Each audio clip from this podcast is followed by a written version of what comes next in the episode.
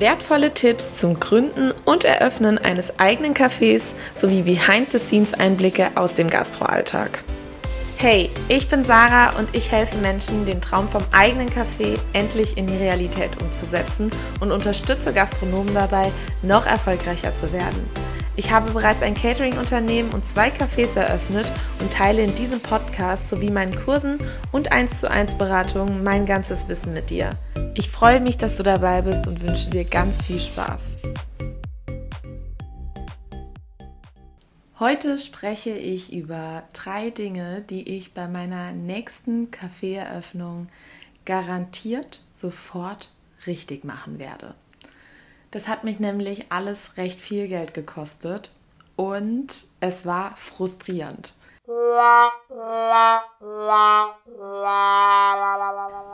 Ich gehe Schritt für Schritt jetzt auf jeden einzelnen Punkt ein und erkläre dir natürlich auch, wieso das so frustrierend war, welche Probleme damit in Zusammenhang standen und wieso es mich auch einfach so viel Geld gekostet hat. Punkt Nummer 1. Ich würde jetzt im Nachgang immer direkt einen höheren Kredit aufnehmen und in wirklich gute Geräte und Maschinen investieren. Vor allem in eine gute Spülmaschine und in eine gute Gläserspülmaschine mit einem polierfreien Ergebnis. Ihr müsst euch vorstellen, ich habe damals ein Café übernommen und das hatte natürlich schon ein gewisses Inventar, also da waren schon ein paar Maschinen und so vorhanden, unter anderem auch eine Spülmaschine in der Küche. Ich habe mir dabei gar nichts groß gedacht. Ich habe gedacht, okay, das ist eine Gastro-Spülmaschine, die werden schon irgendwie alle gleich sein. Es gibt natürlich super hochpreisige Geräte, es gibt aber auch recht günstige Geräte. Ich habe gar keine Ahnung davon gehabt. Ich habe es einfach übernommen und dann haben wir damit gearbeitet. Diese Spülmaschine ist jeden Monat ausgefallen und wir mussten immer einen Techniker anrufen, der aber nicht direkt von der Marke der Spülmaschine kam, sondern einfach generell sich um solche Geräte gekümmert hat. Das heißt, wir haben jetzt zum Beispiel eine Maschine von Marke XY und es kommt aber natürlich ein komplett unabhängiger Techniker, der logischerweise auch nicht immer die entsprechenden Ersatzteile dabei hat. Die mussten dann immer erstmal bestellt werden und das hat tatsächlich dann auch immer mal wieder mehrere Tage gedauert. In der Zeit haben wir ohne Spülmaschine gearbeitet. Das ist unvorstellbar. Wirklich, bei dem Betrieb mittlerweile ist das unvorstellbar. Zudem war es so, dass wir all unsere Teller und so weiter extrem gut vorspülen mussten. Wir müssen natürlich generell vorspülen, also Unsere Teller werden jetzt auch nicht voll mit Essensresten in unsere Spülmaschine eingeräumt, aber wir mussten so krass vorspülen, dass wir da wirklich viel Zeit rein investiert haben. Ja, also da war wirklich jemand nur damit beschäftigt und das war frustrierend, das war furchtbar. Und wenn wir Teller gebraucht haben, weil so viel los war, dass die ausgegangen sind, dann mussten wir immer ewig lang warten weil diese Spülmaschine auch echt lange gebraucht hat. Und Gastro-Spülmaschinen gehen ja eigentlich recht flott, aber das war bei der auch nicht der Fall. Die hat dann auch immer mehrere Minuten gebraucht. Ich würde mir jetzt behaupten, ich weiß nicht genau, wie schnell unsere jetzige ist, aber davor war es auf jeden Fall die doppelte Zeit, die so ein Spülgang in Anspruch genommen hat. Das war furchtbar. Und irgendwann habe ich mich dann dazu entschieden, die Spülmaschine auszutauschen und dann auch noch die Gläserspülmaschine auszutauschen.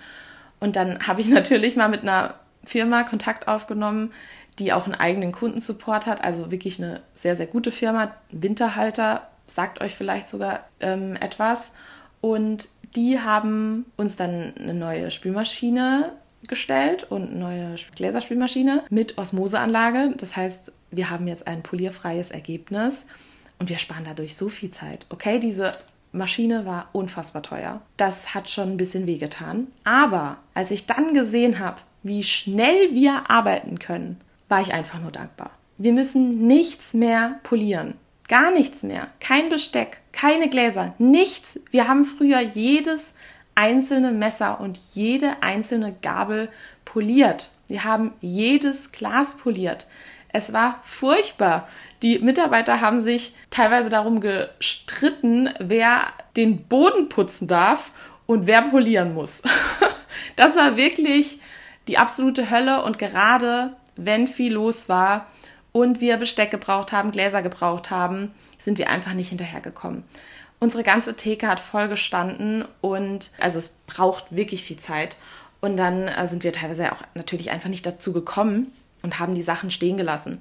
Das heißt, am Abend haben wir mal locker einfach nur eine Stunde mindestens poliert. Die können wir uns jetzt zum Glück sparen, weil wir unsere Gläserspülmaschine natürlich immer wieder zwischendurch einräumen können und die Gläser und das Besteck direkt eingeräumt werden kann, weil es ja schon poliert ist. Ein kleiner Lifehack hier am Rande.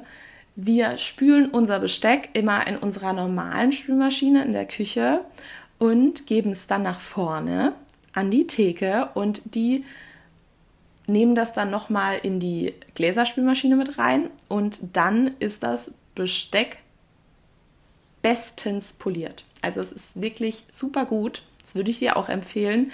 Einfach das Besteck nach vorne geben oder nach vorne, je nachdem, wo eure Theke in dem Fall ist, und es durch die Gläserspülmaschine schicken und dann ähm, ist das mit dem Besteck auch abgehakt. Also, das war ein Fehler, den ich gemacht habe und da durfte ich so viel draus lernen, dass ich bei meinem nächsten Kaffee garantiert sofort in anständige Spülmaschinen investiere. Dann Punkt 2, absoluter Gamechanger. Ich sag's euch, das ist das aller, aller, aller, aller geilste. Und zwar haben wir von all unseren Geräten, also von unseren kleinen Geräten, muss man dazu sagen, jetzt nicht von einer Spülmaschine, sondern von einem Waffeleisen oder so, ein Ersatzgerät auf Lager liegen. Ja, wow, das hat uns schon so den Allerwertesten gerettet. Denn du kannst dir vielleicht vorstellen, wenn so ein Waffeleisen mal in den Wintermonaten ausfällt, dann schlagen die Gäste Alarm.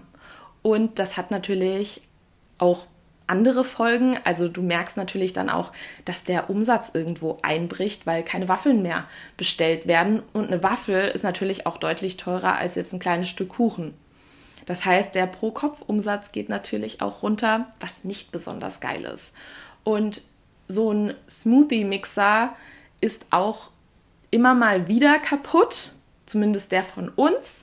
Und deswegen haben wir da auch immer einen auf Lager liegen. Und dann gibt es auch immer Smoothies. Was haben wir sonst noch so auf Lager liegen? Ein Kontaktgrill, super wichtig. Eierkocher haben wir auch auf Lager. Wir haben aber auch so Pfannen und so Zeug auf Lager liegen, falls mal eine irgendwie kaputt geht oder die Beschichtung da komplett abgeht. Sonst haben wir tatsächlich auch so eine kleine Nespresso-Maschine auf Lager liegen, weil wir aber auch am Anfang echt viele Probleme mit unserer Kaffeemaschine hatten. Dazu eine kurze Story. Also ich habe bei meinem ersten Kaffee eine Kaffeemaschine gekauft, die besonders geil war. Also vor allem hat sie mega geil ausgesehen. Und ich habe die von einem Anbieter aus Berlin gekauft.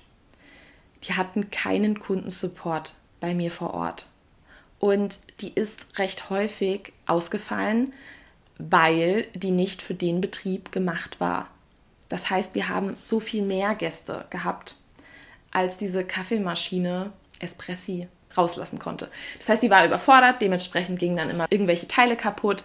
Wir mussten Ersatzteile austauschen und es war eine einzige Qual, weil wir teilweise auf Ersatzteile Tage warten mussten und diese Maschine dann nicht funktioniert hat. Und dann haben wir irgendwann mal so eine Nespresso-Maschine hingestellt und haben dann halt den Gästen gesagt, okay, es gibt heute halt irgendwie nur ein Espresso, wenn ihr halt unbedingt einen Kaffee braucht oder halt einen normalen Kaffee, damit wir irgendwas anbieten konnten, weil das so frustrierend war. Mittlerweile nutzen wir die nicht wirklich, aber wir haben sie immer noch im Lager stehen. Am meisten nutzen wir tatsächlich die Waffeleisen.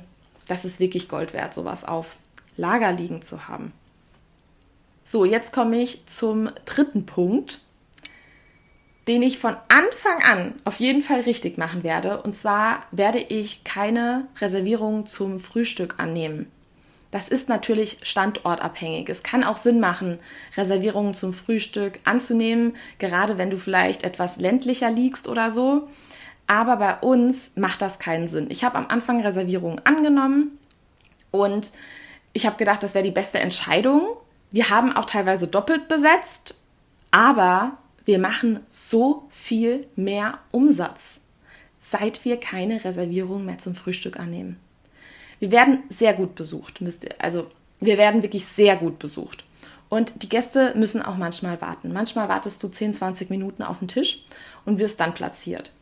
Aber du kannst natürlich auch mehr Personal einstellen und wenn ein Gast schneller bedient wird, dann ist es in der Regel auch so, dass der Tisch schneller frei wird. Und dann hast du einen viel höheren Durchlauf. Die Tische können viel häufiger besetzt werden und das führt logischerweise zu einer Umsatzsteigerung. Das war für mich eine echt schwere Entscheidung. Ich hatte wirklich große Angst davor und ich habe da so viel Gegenwind bekommen. So viele Leute haben mir davon abgeraten, aber weil sie natürlich nur an sich selbst gedacht haben, wie wäre es, wenn ich jetzt in so einer Situation von einem Gast wäre. Und da ist natürlich immer blöd, wenn du nicht reservieren kannst. Ja, also ich bin ganz ehrlich, ich reserviere auch gerne einen Tisch und weiß, dass ich einen bekomme.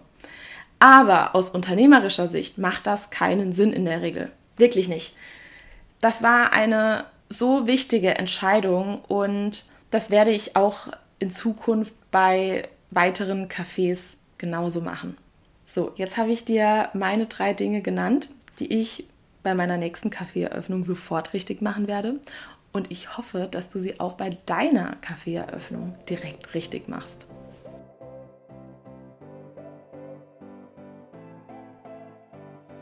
Ich hoffe, es war der ein oder andere Tipp dabei, den du vielleicht noch nicht auf dem Schirm hattest und den du aber jetzt bei deiner Kaffeeeröffnung auf jeden Fall berücksichtigen wirst. Wenn du Lust hast, dann folge mir unbedingt bei Instagram. Dort teile ich noch viele, viele mehr solcher Tipps in der Story oder in Beiträgen. Es lohnt sich auf jeden Fall.